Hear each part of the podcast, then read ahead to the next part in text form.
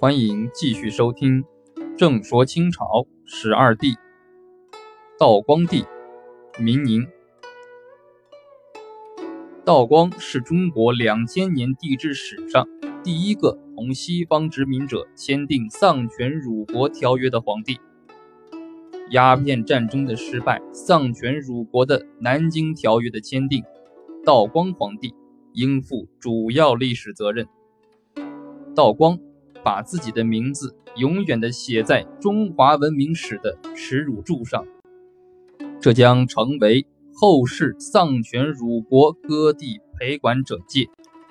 清道光帝爱新觉罗·明宁，乾隆四十七年（公元一七八二年）生，属虎。他三十九岁登基，在位三十年，享年六十九岁。道光皇帝在清朝十二帝中。是唯一嫡子继承皇位的皇帝。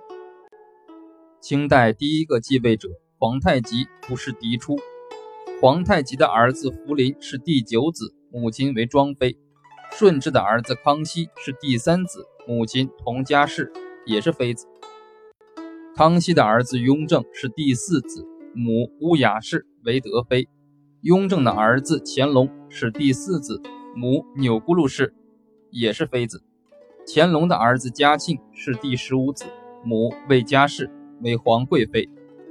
以上是道光皇帝的先辈，再看他的后辈。道光的儿子咸丰是第四子，母钮钴禄氏为贵妃。咸丰的儿子同治是独子，母为仪贵妃。光绪、宣统都不是皇子，所以清朝只有道光是嫡子继承皇位的皇帝。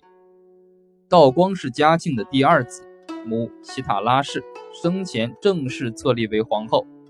喜塔拉氏副都统、内务府总管和尔金额之女。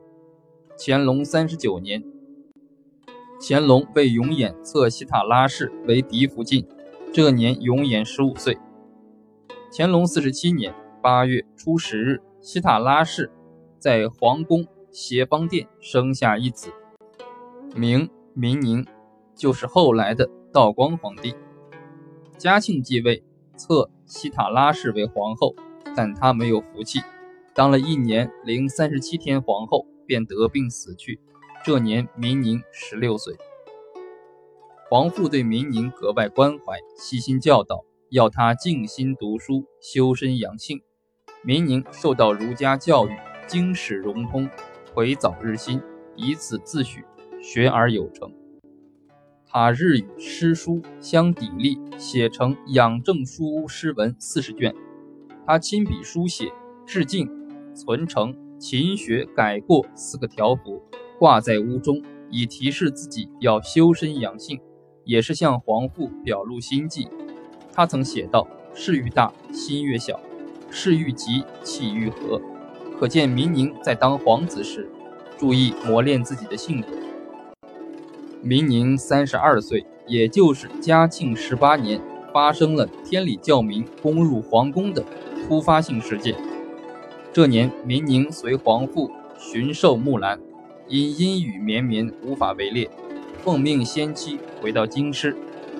当林清率领天理教徒攻入紫禁城，冲向养心殿时，明宁正在上书房读书。闻变后，表现镇定。即命尽撒带、鸟铳、腰刀，使太监登环以望。这时，有的教民手举白旗，攀墙登殿，靠近养心门。民宁发鸟铳一支，再发再议。